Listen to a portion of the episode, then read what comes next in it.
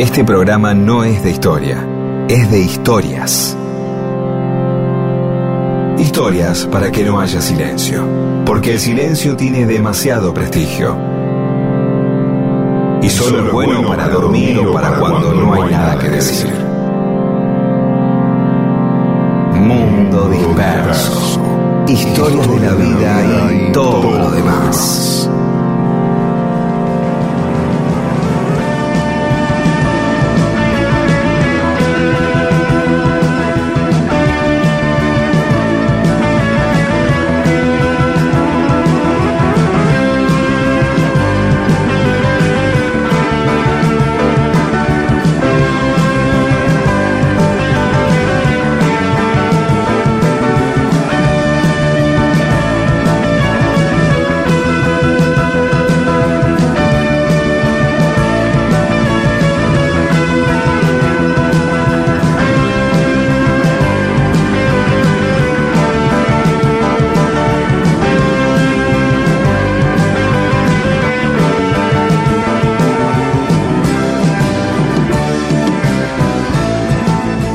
Les va? Aquí estamos en Mundo Disperso.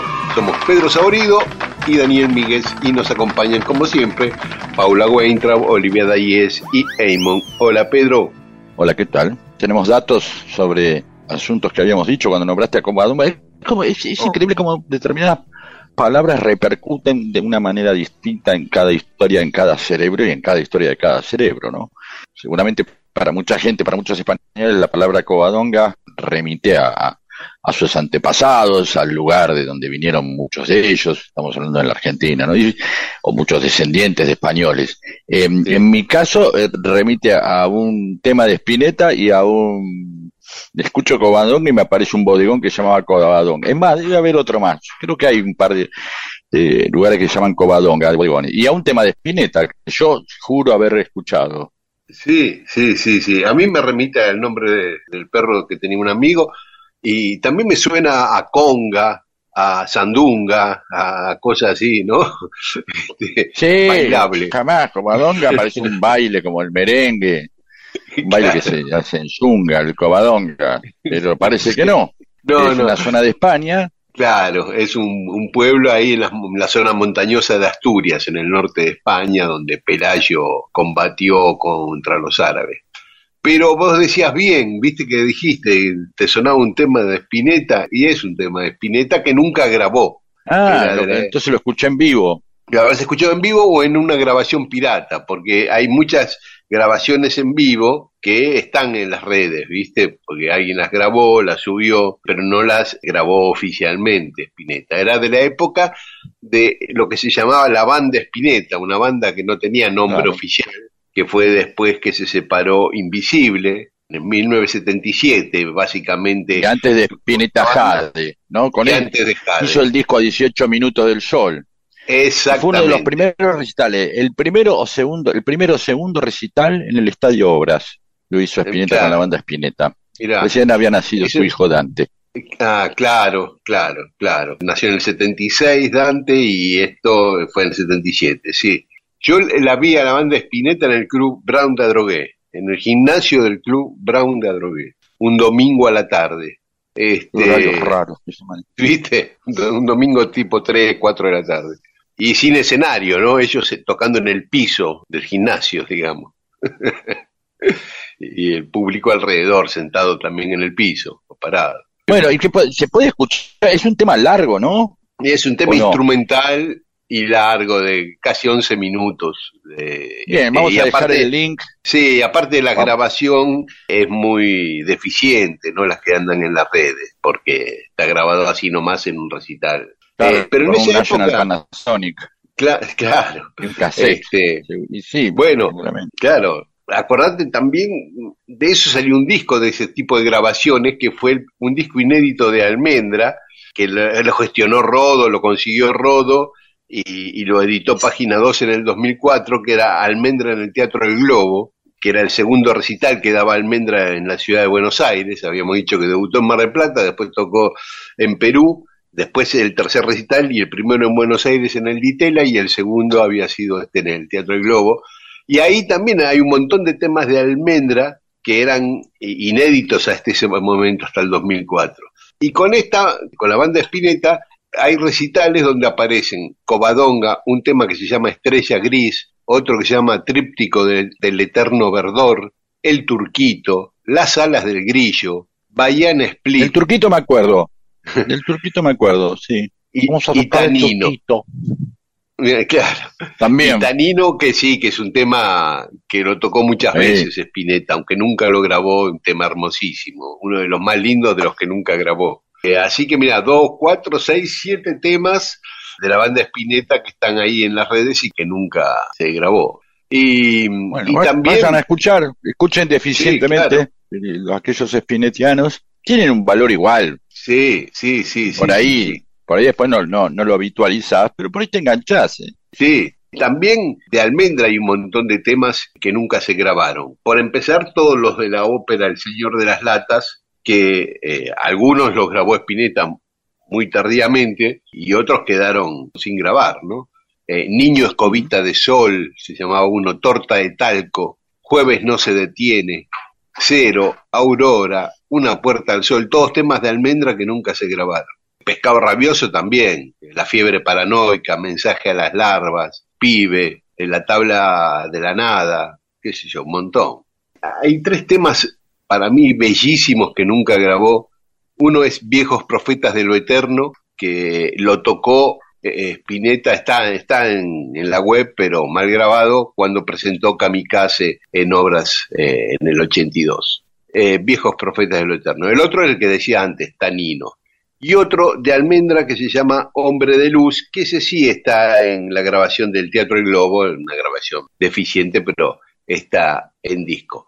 Hay temas que fueron inéditos mucho tiempo, que después los grabó y me gustaría que uno de estos escuchemos. Uno es Canción para los Días de la Vida, que era un tema de Almendra, y él lo grabó justamente en A 18 Minutos del Sol, con la banda Spinetta.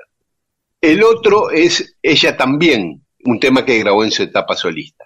Y otro que está en el disco del Teatro del Globo es Hombre de Luz, que después él lo grabó con ese nombre, pero con otra melodía y otra letra, solamente un chiquito de la letra le quedó. ¿Y ahora qué, vamos a escuchar? ¿Algo del Teatro del Globo? Me parece que sí. ¿Y Dale, escuchemos algo ahí.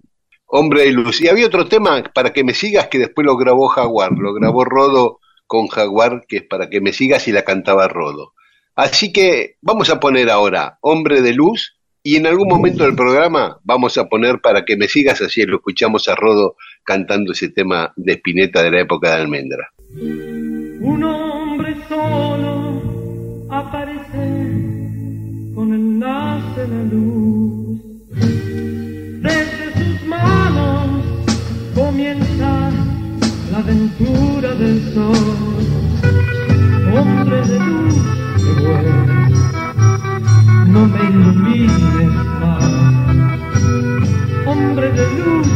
vuelas, déjame descansar, descansar, deja la noche que te haga soñar. Lo ves, tu resplandor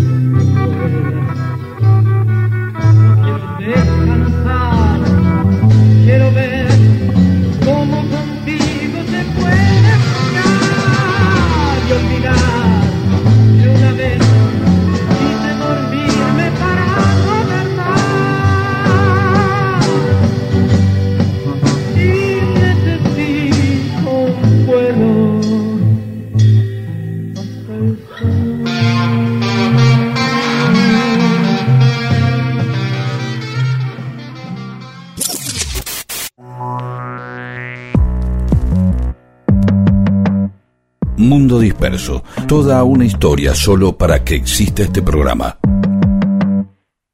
Mundo Disperso. Con Daniel Víguez y Pedro Saborido. Y en Mundo Disperso, cosas que pasaron un día como hoy, un 2 de abril. Por supuesto que del tema Malvinas vamos a contar una historia aparte, porque es de todas las efemérides, por lejos la que más nos interesa y nos afecta. Pero vamos a contar otras cosas que pasaron un 2 de abril. En el año 999 inicia su papado Herbeto Gaurillac, que fue papa con el nombre de Silvestre II. Y Ah. queda en historia por ser el primer papa francés. ¿eh? Ah, mira qué bien. Francés que hizo bastantes cosas y aparte fue el papa del primer milenio, ¿no? No, ese es fuerte, digo, estar en el año noven- 1999, si ellos le estaban llamando así, todo- ya ellos le llamaban así en 1999, o después vino alguien, lo cambió, en realidad vivieron en el 996. No, y no, no, después- no, no, no, ya era el 999. Uy, fuerte. Sí, sí, sí, sí. Es raro el tema del milenio, ¿no? Porque técnicamente tendría que ser el año 1000 cuando termina el primer milenio, el 31 de diciembre del 1000, y empezar el segundo Claro. milenio el primero de enero del 2001. Pero bueno, pero, eh, nos agarra la ansiedad y lo festejamos el 2000, que cambia el número. sí, nadie vivió el año cero, ¿no? Porque el año cero lo detectaron después o no, dijeron es el Claro. cero, no, después lo decretaron el año cero. Claro, y no, no existe el año cero. Después, eso es un tema, ¿eh? Porque Oh. después, eh, hablemoslo, hablemoslo en, en otro el otro rato. día, listo, usemos, Sí. usemos esta licencia constante que tenemos en Mundo Disperso, Sí. que es pasar todo para más adelante. Sí. Sí. En el año 1767, el rey Sí. Carlos III de España expulsa a los jesuitas un día como hoy, que ya habíamos Ah. hablado, ¿no? De nosotros. Hablamos de lo que vamos a hablar y hablamos de lo que ya hablamos. Claro, claro. Ese- en eso consiste nuestro nunca. programa. Y hay una, claro, y hay una gran parte la- es que hablamos de algo, ¿no? Sí, Pero después sí. hay una gran parte que prometemos hablar y otra que hacemos referencia como para, bueno, vayan a buscarlo a Spotify. ¿Sí? Bien. Bueno, ya hablamos de los jesuitas. ¿Qué más? Y en 1792, algo que vamos a hablar después, este, También, oh, Dios. se, se realiza la primera acuñación del dólar. Está, en Estados Unidos acuñan por primera vez un dólar. Y en 1810, Napoleón se casa con María Luisa de Austria. En 1810, Sí, un 2 de abril, unos días antes de la. Revolución de Mayo.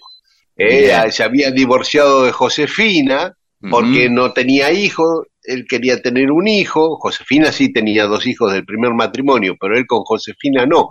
Entonces necesitaba políticamente tener un hijo para asegurar la continuidad del imperio y además buscó una alianza importante con los Habsburgo de Austria y bueno, le explicó a Josefina, mira, me tengo que divorciar porque me quiero casar para tener... Y así fue. Se casó con María Luisa un día como hoy. Él tenía 51 años y ella 18. Y al año siguiente tuvieron un hijo, ¿eh? Napoleón II.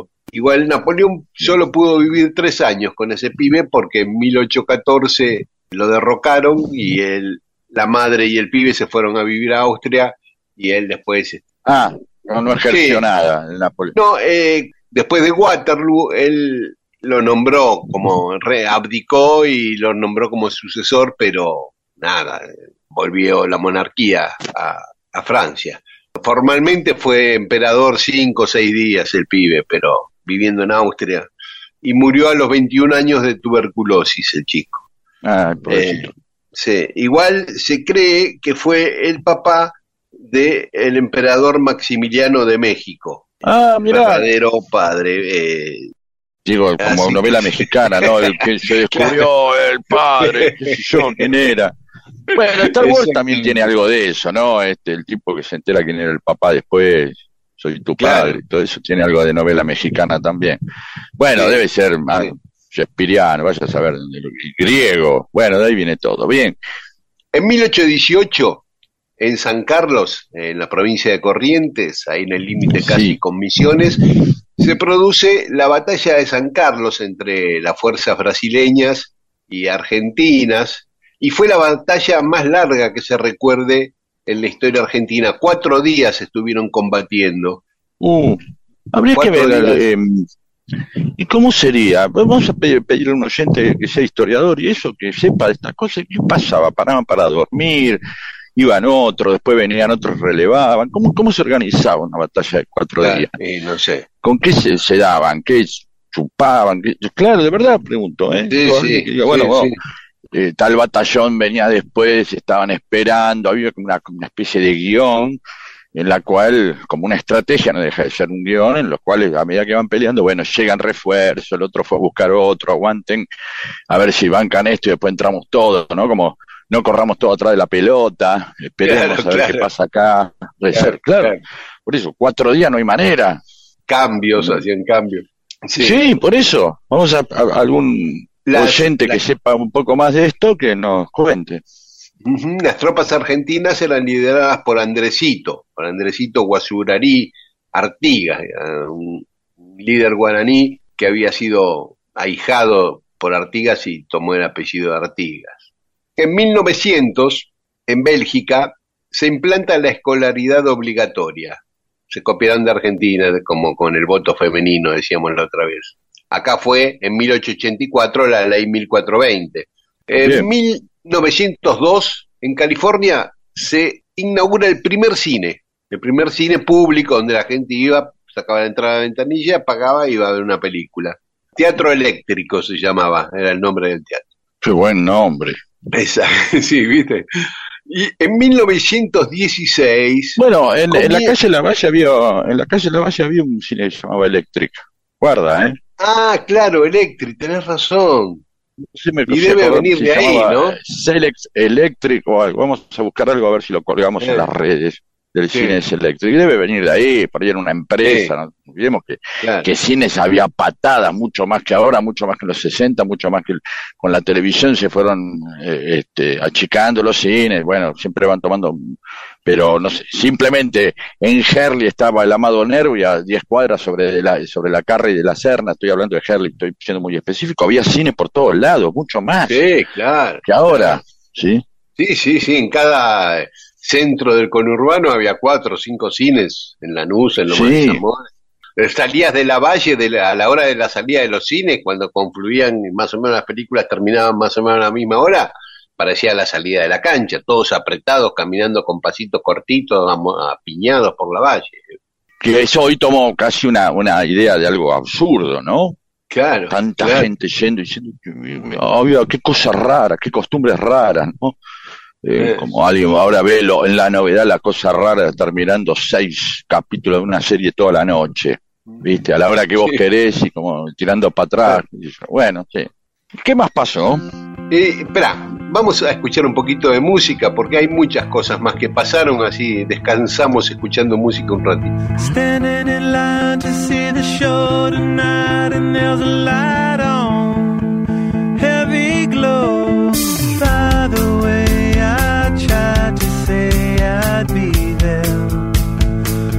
Waiting for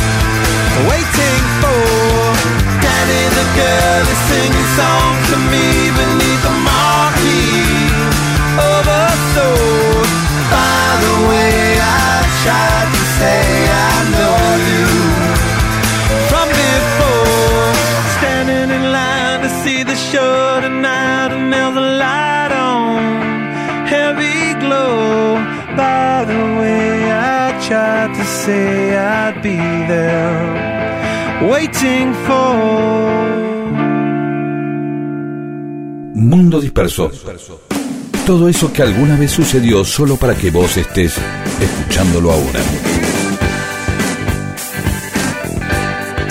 Y hoy, 2 de abril, vamos a hablar, como habíamos dicho, de una historia referida a nuestras Islas Malvinas. Hace poco uno de nuestros oyentes, Martín Méndez desde San Juan, nos comentaba que había unas cartas muy interesantes de la esposa de Luis Bernet al propio Bernet. Quizás se refería porque no encontramos cartas, pero sí, porque vivían juntos ahí en Malvinas, pero sí encontramos un diario que escribía María Sáenz, la esposa de Bernet, y que llevaba día a día cuenta de lo que iba ocurriendo en las islas y que mostraban que las islas estaban habitadas por argentinos, que había una comunidad que iba creciendo en población, en construcciones, culturalmente, que había, era una ciudad en movimiento cuando nos la usurparon los ingleses. Eh, María Sáenz había nacido en Montevideo en, en el año 1800. Se casa con Luis Bernet, que era un alemán que había llegado a la Argentina y que el gobierno había designado comandante político y militar de las Islas Malvinas en 1829. Así que Bernet, con María y sus tres hijos, se van a las Islas Malvinas en 1829 a asumir el cargo. Ah, ¿Hay data de cuánta gente vivía en ese momento ahí? Había algunos cientos de habitantes en ese momento, y el mismo día que llegan, el 15 de julio de 1829, María comienza con su diario personal. El 30 de agosto se hace el acto de la asunción de Bernet como gobernador, y escribe María, muy buen día de Santa Rosa de Lima, y por lo que determinó Bernet tomar hoy posesión de la isla en nombre del gobierno de Buenos Aires. A las 12 se reunieron los habitantes. Se enarboló la bandera nacional, a cuyo tiempo se tiraron 21 cañonazos, repitiéndose sin cesar el Viva la Patria. Puse a cada uno en el sombrero con cinta de los dos colores que distinguen nuestra bandera. Así que ahí cuenta que el 30 de agosto asumió el marido, que izaron la bandera, que la gente gritaba Viva la Patria y que ella le puso escarapelas en los sombreros a su familia. Así es, eso es lo que escribió ahí. Bien, un Sí, acto ahí chiquito, ¿no? Hay que ponerle onda y mística. 150, 200 personas, dos- por ahí 300, ¿no? Claro, claro, claro. sí, Tres sí, bondi. Sí, Como 7, 8 bondi, no mucho más. sí. Y estando ahí en Malvinas, eh, dijimos que llegó embarazada de dos meses. El 5 de febrero de 1830 nace la cuarta hija de la familia, Matilde, le ponen pero, que enseguida la apodaron Malvina y toda, el- toda su vida se la llamó Malvina Bernet. Hay que Sí. entender también la situación de la señora, el amor que le pone, embarazada de dos meses, pasa a Malvinas, ¿no? ¿De Claro. acuerdo? Ya en Sí, 1800 y pico, estar en Buenos Aires ya no era una gran cosa, imagínate Malvinas. Y va Claro. igual, ¿sí? Sí, O sea, sí, no, no lo podemos mirar con parámetros de nuestra época, porque si estás en pedo, Bernet, que, que voy a ir allá. Pero la señora fue, ahí va. sí, sí, sí. Ya Y cu- na- nace la primera malvinense, en- siendo territorio argentino y no, no, no, no español. Exactamente. Después de la independencia de 1816, la primera nena que nace ahí es Matilde, que le llaman Malvina. Y María escribe en su diario, mi mujercita malvinense, la tengo en mis brazos, su boquita ávida como un botón de rosa ya quiere succionar, me embarga de dulzura, es un milagro, beso sus deditos, perfecta, mi mujercita isleña, mi niña valiente que ha nacido en una isla, ahora más que nunca, como si hubiéramos enarbolado entre las dos una bandera. Eso escribía, poéticamente también, ¿no? María parece que fue una mujer no solo acompañando a Bernet, sino dándole a, las- a las Malvinas ese aire de pueblo y su casa como lugar de tertulia, Ella había llevado un piano, ella tocaba el piano, eh, su casa estaba muy bien instalada. Por ejemplo, cuenta Fitzroy, Robert Fitzroy, que había ido ahí con Darwin y fue huésped de los Bernet en Malvinas, cuenta en sus memorias, el gobernador Luis Bernet me recibió con cordialidad. Está muy bien informado y habla varios idiomas. Su casa es larga y baja de un solo piso y paredes muy gruesas de piedra. Encontré allí una buena biblioteca de obras españolas, alemanas e inglesas. Por la noche hubo música y baile. En la habitación había un gran piano. La señora de Bernet nos dejó oír su excelente voz que sonaba un poco extraña en las islas, donde esperábamos solo encontrar algunos loberos. Claro, Claro. tocar el piano aparte, es decir, hay que entretenerse, ¿no? Uno ahora diría, "Bueno, vamos a mirar una en Netflix, o vamos a poner Sí. un disco de Corona, qué sé yo, escuchemos un cassette Tangalanga, algo, pone música ahí, había que entretenerse hablando, jugando las cartas, este, y si quería escuchar música, no, no, no hay tocadisco, nada, que hay un piano Claro. y bueno, esto es la música. Sí, y, Sí, o sea, y- y una biblioteca. A mí me parece que ahí lo que le sorprende fue que pensaba encontrarse unos loberos, que si hoy se encuentra con casas instaladas, con, ¿no? Sí, Este, por eso, con esas conquistas también de la civilización, que es que vaya la cultura, ¿no? No simplemente un montón de tipos que estaban ahí este, con, este, cazando lobos, sino, no, entre Claro. 200, ya un, ya un piano, ¿no? Claro. Ya, ya es un piano. Claro, a mí también me sorprende como, ¿no? Digo, eh, Sí. ¿no? ¿Te imaginas Sí, esa sí. escena en Malvinas cantando la mina y aparte poniéndole onda, ¿no? Pues en medio, de- viste, ahí haciendo Claro. patria. ¿sí?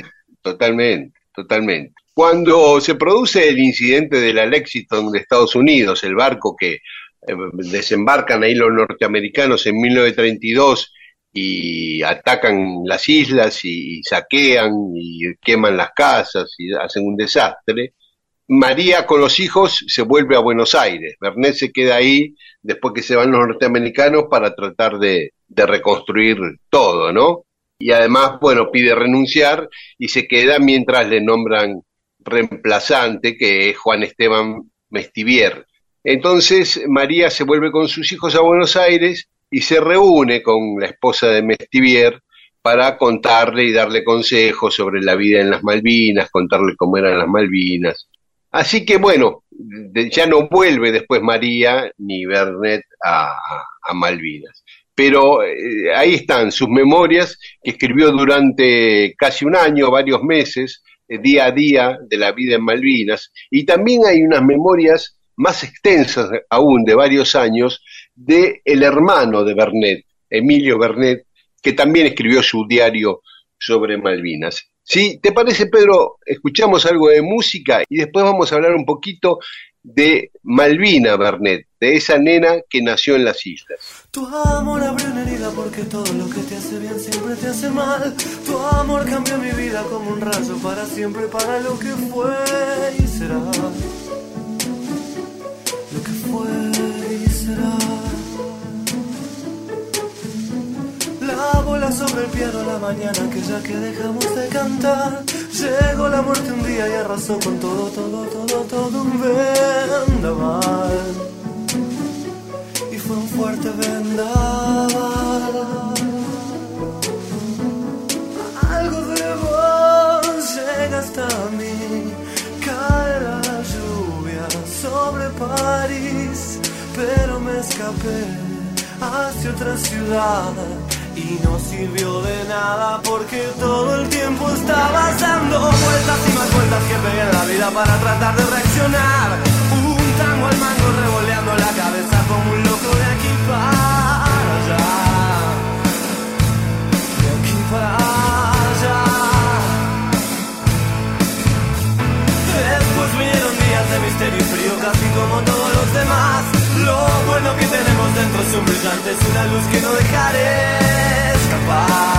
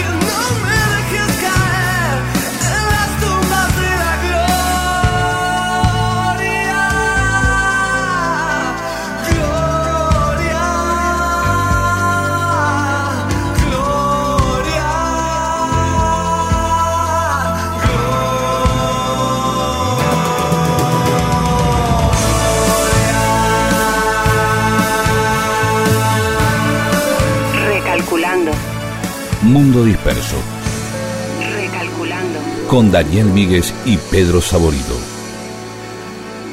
Y seguimos hablando de Malvinas, hoy 2 de abril, y, y hablamos de María Sáenz de Bernet, y ahora vamos a hablar de Matilde Bernet, la niñita que nació en Malvinas y que le llamaron Malvina. La, la primera argentina que nació en Malvinas, o sea, la primera persona, la primera bebé con ya siendo, ya siendo territorio argentino, ¿no? Sí, sí, sí, registrada, nacida ahí. Bueno, como decía, le apodaron Malvina apenas nació y toda su vida se la conoció como Malvina Bernet. Nació en 1830 y murió en 1924, vivió 94 años. Cuando se vino con su familia a Buenos Aires, tenía dos años nada más. O sea, no tenía recuerdos de Malvina, pero sí un sentimiento malvinense muy fuerte. Ella se casó con un norteamericano, se fueron a vivir a Estados Unidos. El marido combatió en la guerra de secesión estadounidense, era cercano a Lincoln, a Abraham Lincoln, y estuvieron en el teatro el día que asesinaron a Lincoln, en el Teatro Ford de Washington. El 14 de abril de 1865, Malvina fue la única argentina ahí que presenció el asesinato de Lincoln. Con esa cosa que de haber tenido los medios difundiendo, siempre pensando el argentino, ¿no? Que estaba acá, el único, la única argentina que estuvo en el asesinato de Lincoln, ¿no? Esa especie de vanidad que nos, aparte, aparecen terremotos, tsunamis y todo tipo de acontecimientos, en el argentino, que esa cercanía. Bueno, y tenemos esto, una paradoja que eh, ella termina viviendo en ese lugar eh, y, y con un norteamericano y viviendo en esa, esa capital desde donde se dio la orden de invadir Malvinas, es decir, vivía en ese lugar de donde salió precisamente la idea por la cual ella se tuvo que ir de Malvinas, ¿no? Sí, es yanqui. cierto, es cierto.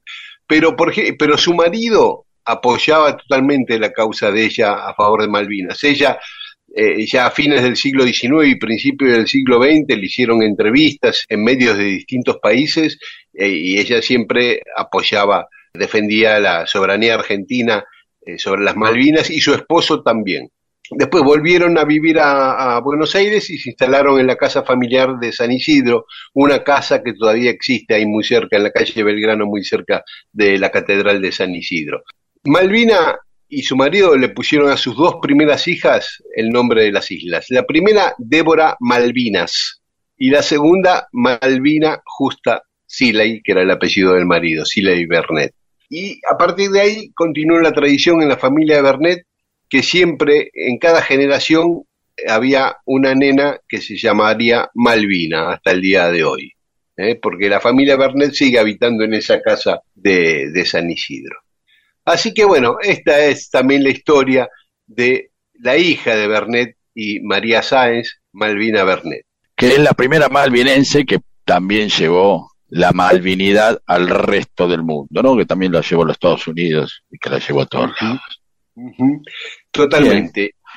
Sí, que también es argumento para reivindicar nuestra soberanía en Malvinas, porque eh, ella nació ahí, había habitantes, había gobierno, había eh, bandera, había una organización social eh, y económica ya en la isla, eh, autoridades constituidas, en fin. Y había ya argentinos que habían nacido en Malvinas.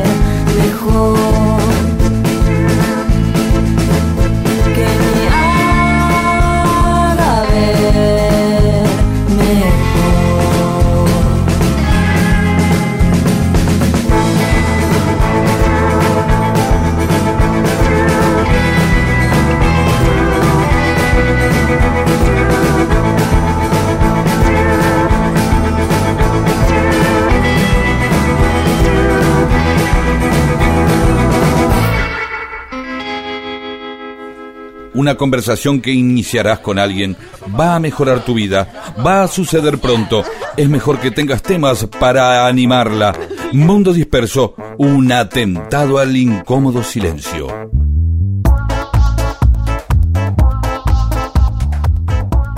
Y en Mundo Disperso tenemos mensajes de los oyentes.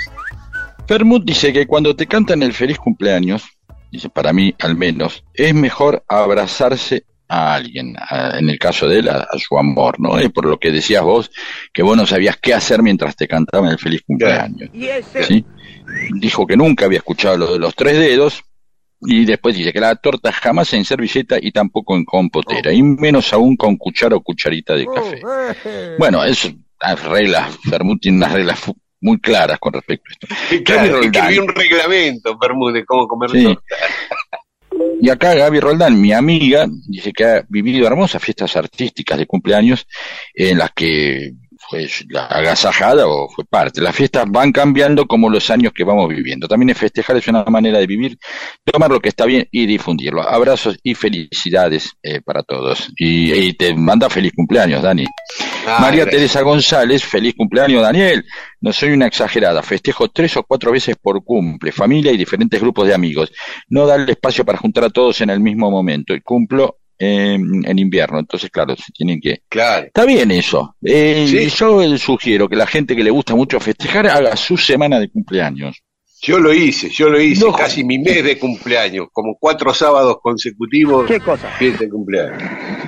Y si, lo, si uno mezcla los grupos, tiende a poder, se vuelve más inmanejable, más difícil, porque hay gente que queda sola, no sabe qué hacer, se embola, pero también crece la posibilidad de que la gente eh, genere relaciones, ¿no? En negocios, sexo, cualquier cosa en donde uno, en cambio, van lo mismo de siempre, ya está. ¿Viste? No, Claro, ¿Qué claro. pretende usted de mí? Así que son las dos maneras, o divide y reinarás, que es, manejan los grupos más fáciles, los, los grupos que se, se conocen entre sí, Eh, o tiene que andar mezclando amigos con familiares, qué sé yo, y ahí se puede salir cosas maravillosas, o se puede pasarla como el ojete todo el mundo. Sí, señor. Eh, Nicolás Martín Arredondo, el 24 de marzo fue mi cumple y como Dani me gusta que se queden hasta tarde, le encanta.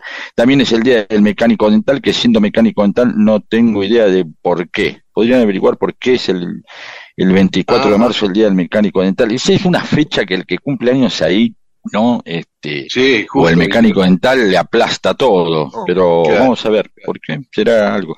Rubén, yo canto el feliz cumpleaños y le cambio la letra. En lugar de feliz digo que lo cumpla muy, que lo cumpla infeliz. Opa. Eh, y cuando llega mi nombre canto boludo, dice Rubén. Lógico. Está bien. Eh, eh, le da, vuel- da vuelta a todo para divertirse. Está muy bien. Qué lindo que lo Claro. festejen a uno, pero es incómodo. Él se siente incómodo. Entonces que dice y que lo cumpla infeliz y que lo cumpla el boludo. Está perfecto. Es una manera de, de- de transitar ese momento. Muy buena, Rubén. Federico Sarale, las tortas compradas son más prolijas y ricas siempre. Siempre y cuando no las compres en un supermercado, ya que el pastelero también lava baños, repone y cobra en caja, entre otras cosas. Eh, Graciela Garciulo, la semana pasada con mi marido cumpleañero pasamos por esa misma situación de la torta, la vela, el feliz cumpleaños. Me hicieron reír mucho. Gracias, qué lindo que pasen conociendo Rusia. Me gusta mucho la banda de Mateo Sujatovich. Sí, claro, pusimos conociendo Rusia varias veces, lo ponemos, pero esta vez porque Miranda andaba conociendo Rusia justamente en nuestra historia. Eh, je, je, vamos. Eh, Bueno, yo, eh, gracias a todos los que me saludaron por el cumpleaños, Raúl Machado Sarmiento, Graciela Russo, Marcelo Arambarri, Carlino Penetti, Daniel Sarza, Javier Narváez, Muriel Monteverde, Ana María Herrero, Tere Velasco, José Mamani, creo que Paula me puso a todos y no quedamos mal. Eh, Laura Reutenburg, a mí me da cosita también cuando me cantan el feliz cumple. Otrora Balanda, cuando te cantan feliz cumpleaños tenés que poner cara de Quique Petinari o de Pomelo. Los personajes de Pedro y, y Diego. Todos saben de tu incomodidad y te bancarán. En los cumpleaños de los 60 siempre había alguna abuela o un tío que te tiraba las orejas. Eh, cierto eso. Raúl Mariano Aguilera. El momento del canto del feliz cumpleaños es extraño. Decididamente deberían colocar un doble que haga las caras y morisquetas. Es necesario y saludable. Paola Falcone, mira esto, dice que en el Bolsón y en Villa Langostura cantamos el cumpleaños con la música del carnavalito, el humaguaqueño. Dice, y nos manda la letra, que sería, que lo cumpla muy feliz, te deseamos de corazón. Laura, es tu cumpleaños, lo que te quieren están con vos. Mira vos, lindo. Muy bien. Alba Noemí Pérez Sainz, desde que la familia es reducida no festejaban mi cumpleaños. Pero el de 80 fue diferente. Me junté con mi hija, nietos y los invité a almorzar. Al llegar a la casa me esperaba una sorpresa, la torta, apagada la velita, en platito y tenedor, con mate personalizado y sin alcohol porque conducía. Me gustó y disfruté el momento. 80 años lúcida y sana para festejar. Mundo Disperso, el mejor programa. Gracias, Alba, y feliz cumpleaños. Bueno, Marcelo Cautene nos manda eh, saludos, dice que ahora está escuchando en directo Mundo Disperso, eh, a veces lo hace por Spotify, y eh, así que nos manda saludos, saludos de El Coto, pues le dicen El Coto a él, El Coto de Mar del Plata, que no tiene nada que ver con los supermercados, pero bueno, le dicen Coto, ¿qué va a ser? Es que es un apellido que parece un, un, un apodo, ¿no? Que hace Coto. Claro, claro, claro. Después, eh, dice, a ver, esto es para vos, que Banfield, los Andes dejó de ser clásico porque no se juntaron nunca más. Y las Claro. hinchadas de Banfield y Lanús fueron amigas muchos años. Es un clásico inventado. Claro, es lo que decíamos la otra vez, es un clásico de estos últimos años. Bien. Milo Sicarello nos aporta un dato, dice que aparte de eh, la naranja, quizás hay también algo en una pera de Niro después de haberse, de haber invocado a un malvado, eh, ya joven, ¿no? De, de Niro hace de Vito Corleone joven, llega a la casa con una pera hermosa y la lustra ahí, se la hace notar a la, a la esposa y la deja sobre la mesa. Rosario Martínez, muy buena observación sobre las naranjas en la saga del Padrino. Siempre que puedo la vuelvo a ver, son películas inolvidables. Hacemos un alto acá, paramos Pedro y después seguimos con más mensajes de los oyentes. Sí, dale, buenísimo.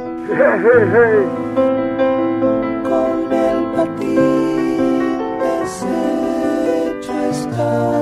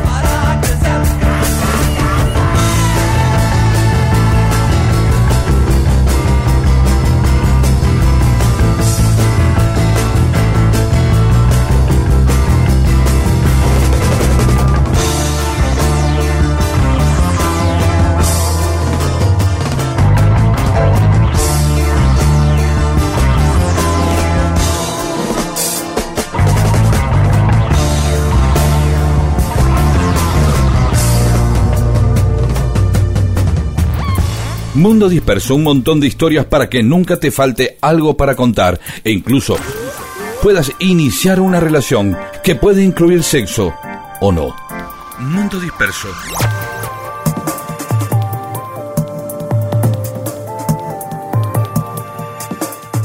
Bueno, y sigamos a ver eh, qué pasó un 2 de abril. Eso, eso, ahí vamos, con algunas cosas más que pasaron un día como hoy. Un 2 de abril de 1916 comenzaba la democracia en la Argentina, porque se realizaban las primeras elecciones con el voto universal y obligatorio eh, que llevó a la presidencia a Hipólito Yrigoyen. Digamos, las primeras parcialmente, porque realmente las primeras fueron las de 1951 cuando pudieron votar las mujeres. No era Eh, universal porque no incluía a las mujeres. así que- Exactamente, ¿no? era exactamente eso es lo que quería decir. Y ganó Hipólito Yrigoyen, llevando como vice a Pelagio Luna, el riojano, le ganó el Partido Conservador por afano, ¿no? 340 mil votos a 150 mil, más del doble le sacó. Los candidatos opositores ni quedaron en la historia, Ángel Rojas y Juan Cerú, los dos sanjuaninos, mira qué curioso, una fórmula donde el presidente y vice eran sanjuaninos. Había un Cerú García, ¿no? En- Sí, señor, había un Cerú García. Que había fundado el peronismo sin Perón, el peronismo se llama auténtico, el neoperonismo, una serie de nombres así medios estrafalarios, y en Mendoza creo, ¿sí? Cuyano, así que Sí. bueno, de la zona del mismo Sí. este Cerú conservador, ¿no? mucho antes que el Cerú Girán. A mí Cerú Eh. García me suena a Cerú, a Cerú Girán, de verdad me sonaba así.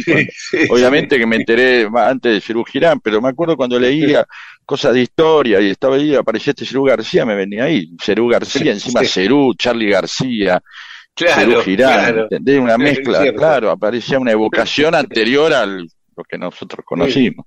Bien, Claro. ¿qué más? En 1925, en La Plata, Einstein inaugura el ciclo lectivo de ese año en el Colegio Nacional de La Plata, el Colegio Rafael Hernández. Este, Qué bueno, entrar al primer año y que te reciba Einstein, ya un peso, decir, el padre diciendo, bueno, a ver si te pones media pila, ¿entendés? Ya que arrancamos, arrancamos con Einstein, uy, yo me vuelvo a casa, así directamente, ¿no? claro.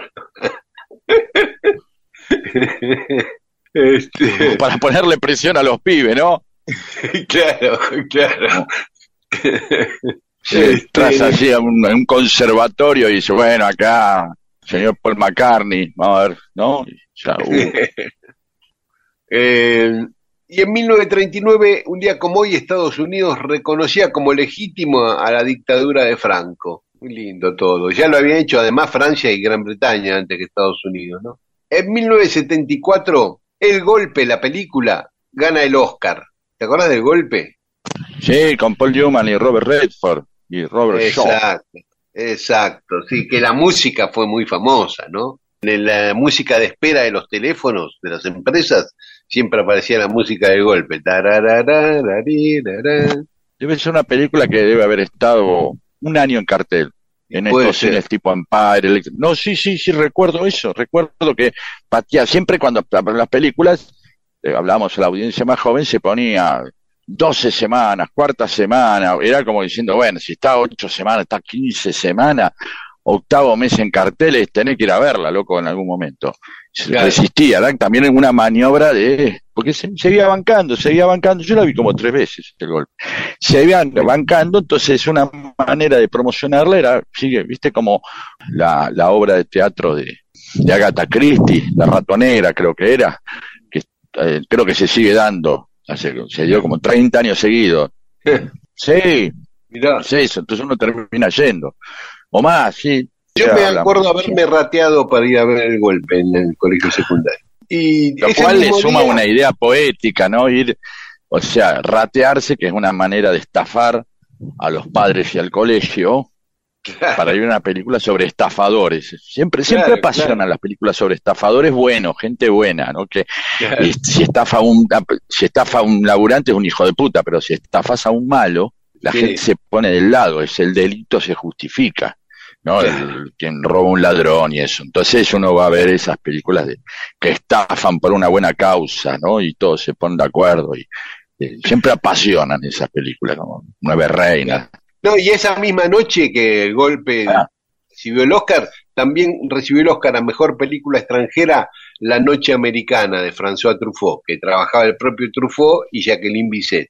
Que es una película sobre películas, es una película Claro. que habla de cine, se llama La Noche Americana porque La Noche Americana es un efecto cinematográfico en el cual, bajando la exposición, esto tendría que explicarlo bien Colase si nos está escuchando, eh, bajando el diafragma, este, se oscurece todo, se le pone una cosa, se azula, no sé si con algún filtro que, entonces se filma de día como si fuera de noche, parece que estuvieras, la idea es que eso aparezca como si estuviera, eh, la- eh, fuera la luz de la luna, ¿se entiende? Ah, sí, sí. Por sí, eso sí, se le dice la noche americana, porque es una noche mentirosa. La Claro, claro. El efecto noche americana es un efecto de cine bastante eh, inge- tan ingenioso como este simple, ¿no? Claro. Tan ingenioso como simple. Sí, sí, la película era sobre un tipo que estaba filmando una película y todas las dificultades que le iban apareciendo. Exactamente, por eso, y la noche americana como una metáfora. Así que si Hugo Colas está escuchando el programa o alguien va y lo llama, nos avisa. Digo, debemos tener un par de directores de fotografía que nos Sí, escuchan, así que o bueno, el mismo Fernando Spinner, que nos escucha siempre, director de cine. también nos puede explicar. Sí. El Gaby Post, camarógrafo de muchas películas importantísimas. Ah, ¿ves? También nos Bueno, escucha. ahí tenemos, ya tenemos tres. Dale. Sí. Eh, y un día como hoy, en el Vaticano moría Juan Pablo II, 2 de abril de 2005. Sí. Mira vos, qué de cosa, abril. tanto que tuvo que ver con la guerra de Malvinas. Y... Exacto. ¿Oh? ¿Viste? Bueno, Nacían un 2 de abril del año 742 Carlomagno, el rey de los francos. bueno, buena fecha, sí. Sí. En 1725, Casanova, Giovanni Giacomo Casanova, ese aventurero italiano que famoso por sus aventuras amorosas, pero por mil cosas más. sí 1805. sorprendemos a la gente. Sí. Nacía Hans Christian Andersen, el escritor de cuentos infantiles dinamarqués danés, Así el autor de la, Sí. Sire- de la Sirenita. Por eso hoy se celebra el Día del Libro Infantil en el mundo, por Andersen. Eh, En 1822 nacía Luisa Espeña, que fue presidente argentino, el papá de Roque. En 1875 Walter Chrysler, el De los el autos. de, de los autos Chrysler. En 1927, Ferenc Puskas. ¿Sabés quién fue Ferenc Puskas? No. Un futbolista fabuloso, húngaro, Ah, sí, sí, ahora sí. Eh, que sí, jugó en el Real Madrid, fue, es considerado uno de los mejores futbolistas de la historia. Dentro de los 10 seguro que está Puskas. Eh, y hoy están cumpliendo años. Alberto Fernández, que le mandamos un gran abrazo, Sí. y Dalma Maradona, que también le mandamos Sí. un abrazo. A la ambos. Muy bien. Eh, entusiastas para ambos. Sí. Que los cumplan muy felices.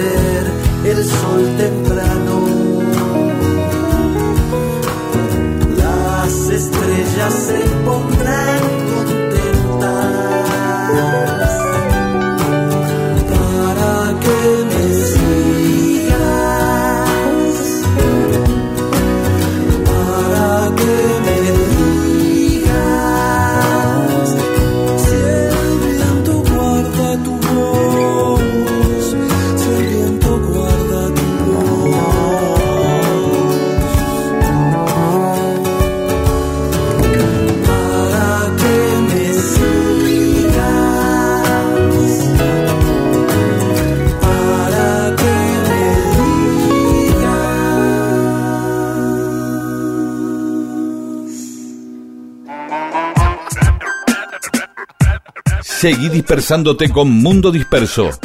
Miles de historias que no le importan a nadie. O sí. Con Daniel Víguez y Pedro Saborido.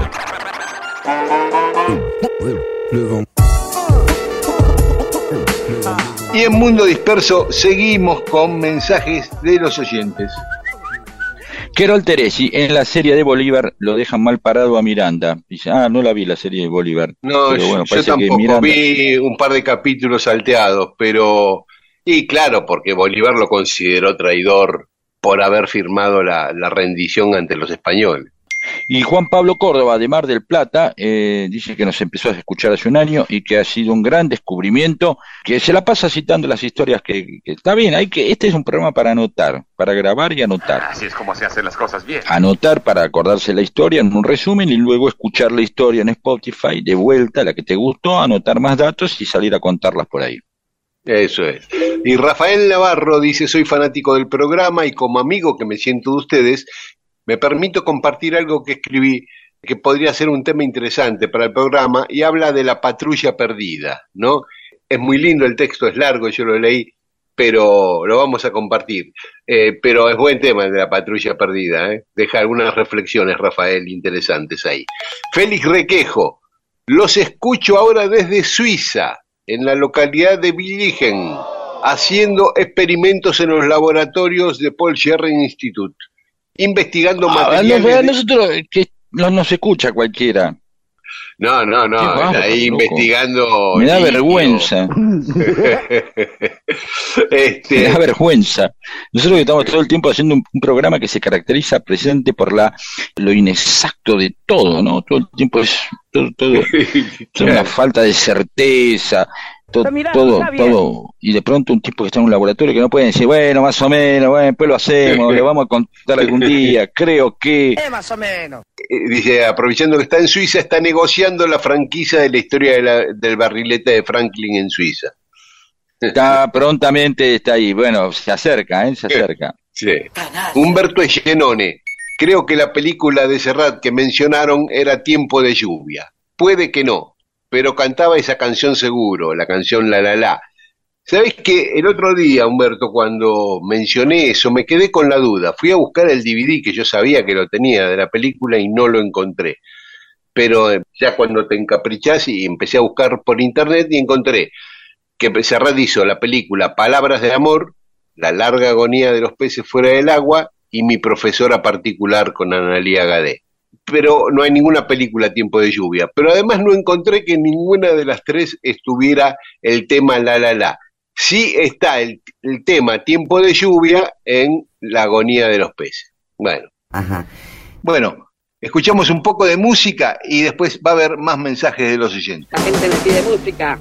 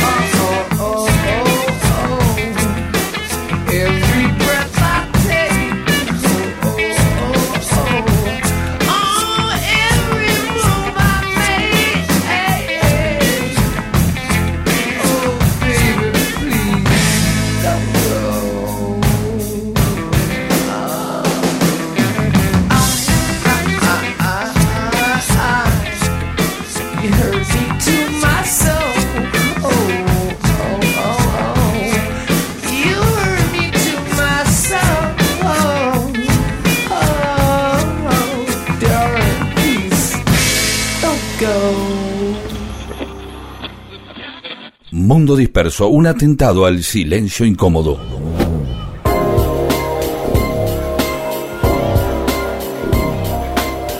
Hoy Pedro preguntaba si existió el año cero, y no existió el año cero, existió el Ah. año uno después de Cristo, que le seguía al uno antes de Cristo. Algo raro, ¿no? Porque, por ejemplo, un pibe... bueno, el punto, el punto cero es Cristo, digamos, sería como el gran cero. Sí, pero para contar es difícil porque un pibe que nació en el año 5 antes de Cristo, en el año 5 después de Cristo, uno tendería a decir que tiene 10 años y no, tendría 9, ¿entendés? Del Claro, del año 5 al 4, del 4 al 3, del 3 al 2, del 2 al 1, del 1 al 1. Claro. 3, el 4, el 5, sí, 9. Lo tuve que hacer con los dedos, por la duda. Está bien, sí. Claro. Evidentemente no es un tema muy preocupante, ¿no? Porque, No. digamos, por la ca- Pero sí para cálculos, para historiadores debe ser una cosa, cuando tienen que decir, bueno, nueve años después, ocho años después, se deben armar unos líos tremendos ahí. Claro, y fue toda una discusión eh, de- de si se usaba el cero o no se usaba el cero. Porque después, Eh, años 10 hay, el cero de la segunda decena está. Claro, Sería el, claro. el 10 de la primera y el, el 20 del, del, del cero de la segunda decena sería el cero de la tercera, dado esta Claro, lógica. tal cual. Mire, Pero los tipos decían, mira, si usamos el cero, tendríamos que tener, eh, además del año cero, el siglo cero, el milenio cero, entonces generaría mucha confusión en las fechas históricas publicadas Bien. toda la historia. de Así la como está la oficina de pesos y medidas, así como está la oficina de pesos y medidas en Francia, siempre entendí Sí. eso, ¿sí? Que ahí tienen Sí. el kilo patrón, el litro patrón, Sí. el metro patrón. Sí, ¿Hay alguna oficina que se encargue de esto? Pero debería haberlo, ¿eh? algún matemático o algún astrónomo. Claro, de Greenwich, alguien que Sí, claro, alguien debe. Porque además, eh, esto se fijó el año. El Qué lindo que hagamos, qué lindo que hagamos un programa donde todo el tiempo tenemos que andar apelando a que alguien bueno. debería saber, algún día lo vamos a bueno, no contar. podemos saber un todo. nivel de incertidumbre absoluto, Bueno, una falta de convicción, porque podríamos decir, sí, en Alemania, el centro de indagación histórica, y, metros y patrones cronológicos, o pero Suecia, en Suecia podría, se- sería respetable que, que el Instituto Cronológico estuviera en Suecia, Claro, día. ¿no? Pero Sí, no sí. sabemos. No sabemos, pero sí tenemos una certeza que la fecha de, de nacimiento de Cristo, a partir del cual se fijó estas dos eras, antes de Cristo y después de Cristo, la calculó Dionisio el Exiguo en el siglo VI. Ah, Dionisio el que Exiguo. no usó mucho porque era exiguo. Digo, Claro, calculó él y se retiró. Ya es mucho.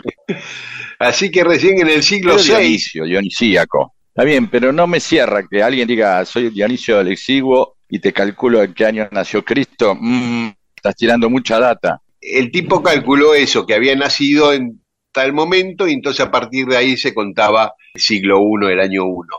Pero, Se cuenta el año, no el día, no es a partir del día, no el año. claro, el año. Porque el no nació un primero sí, de enero. Claro, exactamente. Ahora lo mismo si nació el después se 14 de junio también. Claro, se fijó el 25 de diciembre. Claro, no es el día que nació arrancó el año, no. Es el año, No, pero el- ese ¿qué? año. ¿Nació el 25 de diciembre del año 1 o el 25 de diciembre del 1 antes No de lo Cristo? Eh, no, tiene que ser el 25 de diciembre del año 1. Si no, ¿cómo va a nacer Sí, antes eso, de su nacimiento? Si es antes de Cristo, no. Es el 25 Por supuesto, él nació después de Cristo, básicamente, es una de las... Una paradoja, ¿no? Bueno, tratándose, tratándose Cristo de un nació tipo antes de Cristo o caminó- después de Cristo. Y es Cristo, pudo haber nacido antes que él, digamos, Sí. como un juego paradojal. ¿Entendés? Caminó por el agua, resucitó y nació antes que él. Sí, pero igual, ser. igual Suena eh, después, a lo largo de la historia, los historiadores fueron cambiando el año de nacimiento de Cristo y ahora hay bastante coincidencia Eh, en que nació entre el año 4 y el año 7 antes de Cristo. Que Ah, o sea Dionisio que le Dionisio por calculó 4, cualquiera. 5, 6 o 7 años, claro.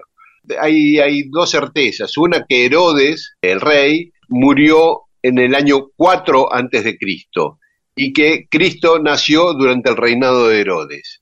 Así que a partir de ahí fueron estimando posible fecha de nacimiento y la ubican entre el año 7 y el año 4 antes de Cristo. Pero no va a mandar haciendo tanto lío y ya quedó como el nacimiento de Cristo en el, año 1. Bueno, era eso nomás, a- aclarar que no existió el año cero. Perfecto, listo, podemos seguir.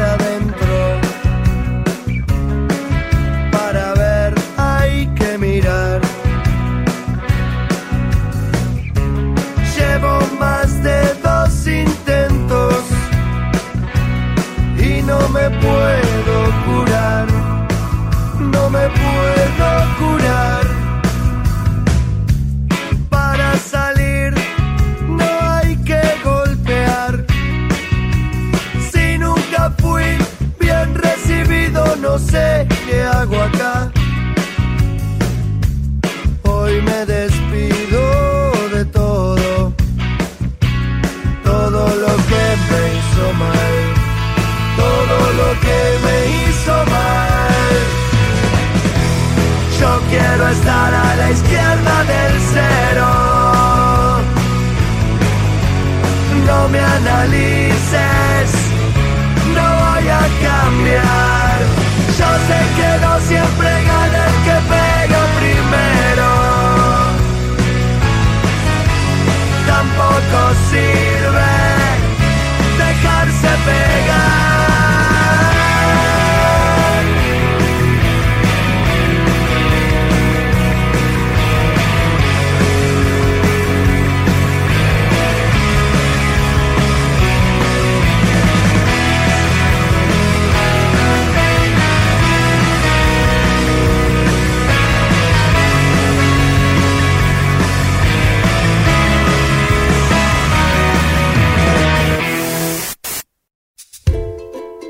Para fiestas, cumpleaños, encuentros en la puerta del colegio y en cualquier ocasión en la que hay que comunicarse con otra persona, existe Mundo Disperso, el programa que provee historias que unen a la gente y la hacen más buena, porque se comunican entre sí. Y ahí charlan y se hacen amigas. Esto es Mundo Disperso, Mundo Disperso con Daniel Víguez y Pedro Saborido.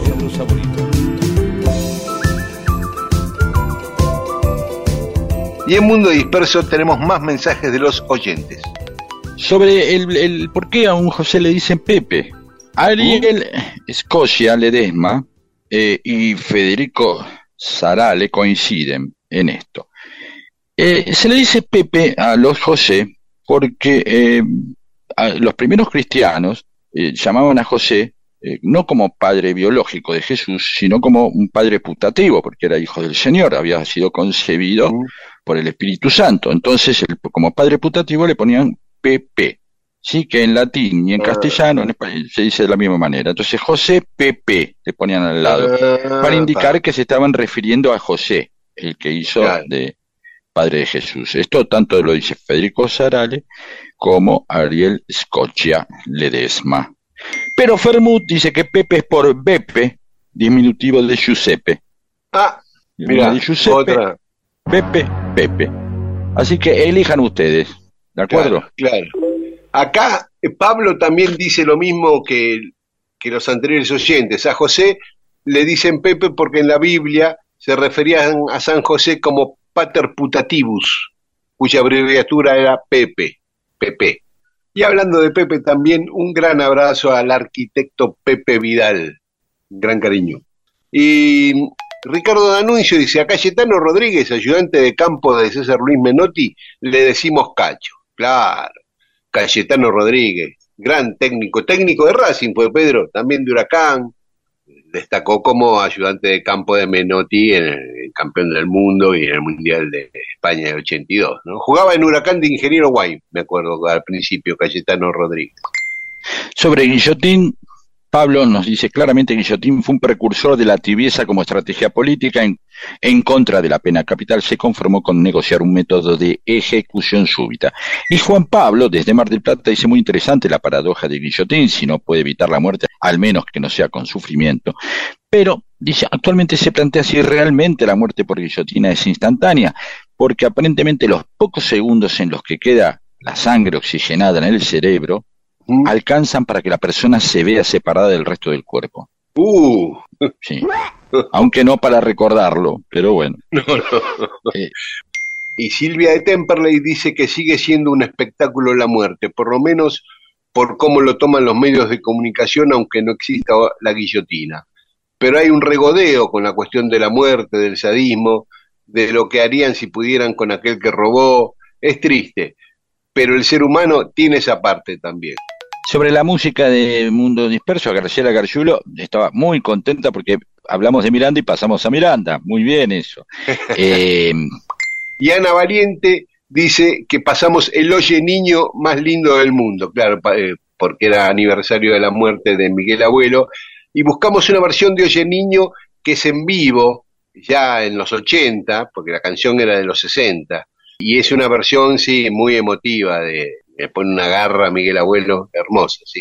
saludamos entonces ahora a Walter La, a Fabio Miranda desde Santa Teresita, a Ah, Arbolito. Vengador, sí, Arbolito Vengador, a Silvia Lacun y a Flotalita.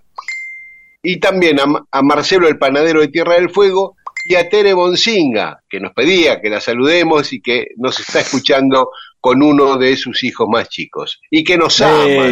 Bueno, gracias. Bueno, ya se te va a pasar. Em, Saluda. Saludos a bueno, todos. Eso, gracias a todas y a todos. Es un saludo.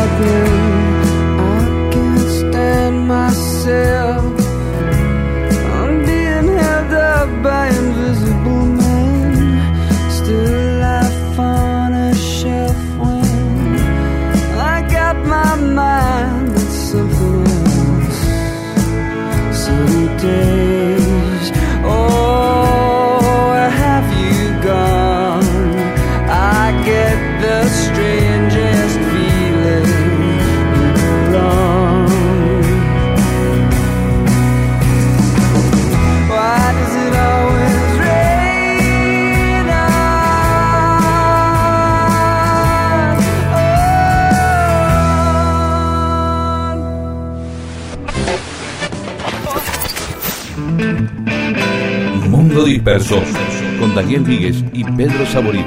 Todo lo que sucedió en la historia solo para que vos te entretengas un domingo a la mañana.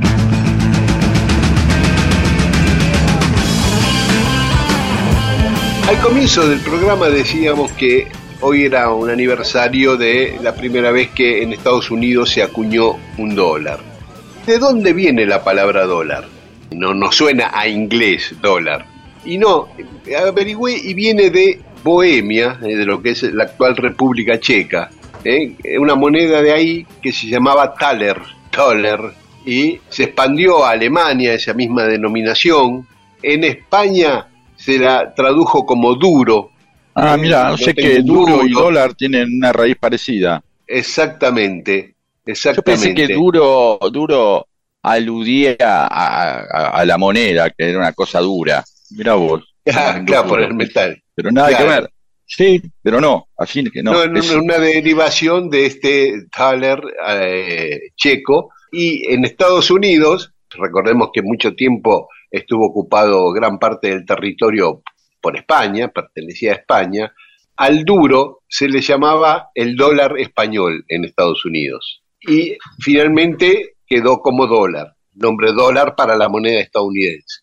Y otra cosa interesante es el símbolo, ¿no? El símbolo peso que antecede al dólar, ¿no? La, la U y S de Estados Unidos y la S de pesos con la rayita arriba, ¿no es cierto? ¿Sabés Sí. por qué viene ese símbolo? Ese símbolo era, en España se abreviaba eh, la palabra peso con las letras P y S seguidas, ¿no? 20 PS. Está muy bien. Después se, se empezó a escribir la P arriba de la S.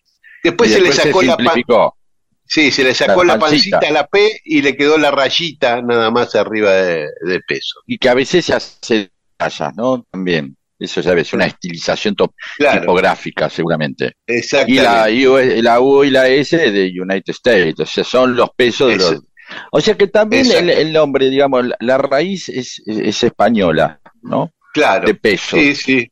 Así sí, Se usa en todo el mundo, ¿no? No, salvo la libra esterlina, y bueno, ahora los euros. Claro. Pero Sí, yo creo que sí. La libra, pero sí, el símbolo peso se usa casi universalmente, ¿no? La libra no, el euro no, pero bueno, en toda América seguro. no, y si no, de, de este, de, de- de este paseo, esta pequeña caminata que estamos haciendo en el territorio de la ignorancia y la improvisación, seguramente nos va a rescatar alguien que escucha el programa Sí. y que nos va a decir, no, Sí. entonces la E, la E de euro, la L de libra, eh, la N del namibio que se usa en Namibia, y así, ¿no?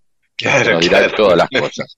Así que bueno, esperamos por eso, para el programa que viene, por eso estas cosas así quedan como para el final, ¿no? Eh, eh, así Sí. como aventuradas. Cuando quieran, nos mandan algo acerca de esto, ya saben, tienen para comentar esto. El origen del peso y el origen de la palabra dólar. ¿eh? Cortito, Ah, rápido, como para desviar. No sé, no pretendan tener sexo con esta conversación, pero sí entre, entre la proboleta y la que- morcilla, por ahí meten esto y zafan un rato. Bueno, Sí. nos encontramos el domingo que viene, ¿te parece bien? ¿Sí? Bueno, entonces el domingo a las 12 vamos a estar de nuevo aquí me en queda Radio otra. que- Nacional. que- no me preguntan si me parece bien. Sí, está bien, claro. Si le ahí parece bien a Rosario plan. y a, y a, y a Fonseca, adelante, vamos. Y a Ross y a todo. Vamos ahí. Eh, el domingo a las 12 aquí en AM870 y esta medianoche vamos a estar nuevamente con el programa en Nacional Rock FM 93.7. Y un gran saludo a Edgardo Esteban, gran periodista, es combatiente, a todos los combatientes de Malvinas nuevamente los saludamos y recuerden, no se olviden de decir una y otra vez y recordar que las Malvinas son argentinas y que no son nada más que pasado y una reivindicación simbólica, hay futuro, hay riqueza y la puede aprovechar la Argentina. Si no, los ingleses no harían tanto lío por quedársela, ¿no? Si no sirvieran Así es. para nada, como muchas veces comentan, como si la, tratar de recuperar las Malvinas fuera un, un gasto.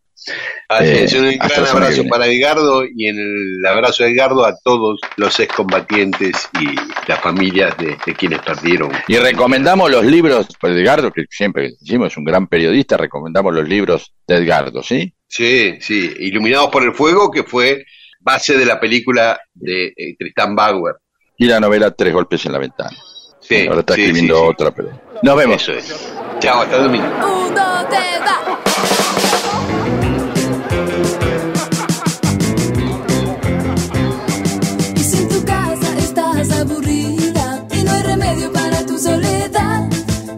decir que estás confundida. Llámalo a Luis que lo vas a encontrar. En una fiesta de noche y de día, con mis amigos bailando a coco.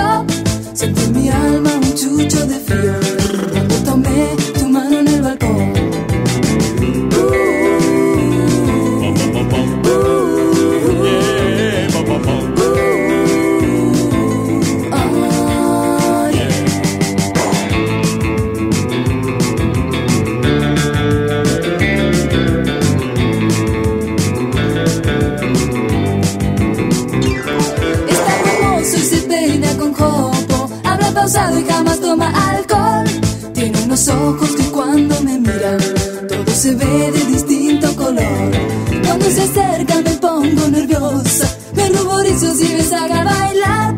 Pero una noche de estas me animo y me los llevo derecho al altar.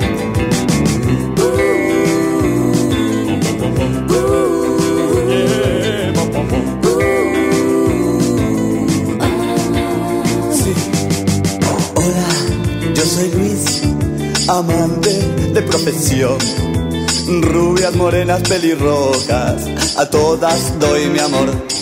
Y si en tu casa estás aburrida y no hay remedio para tu soledad, quiere decir que estás confundida. Llámalo a Luis que lo vas a encontrar en una fiesta de noche y de día, con mis amigos bailando a coca.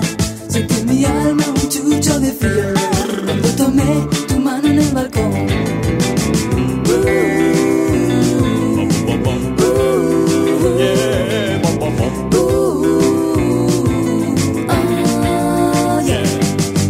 noches, yo soy Luis, amante de profesión. Rubias, morenas, pelirrojas, a todas vendo amor.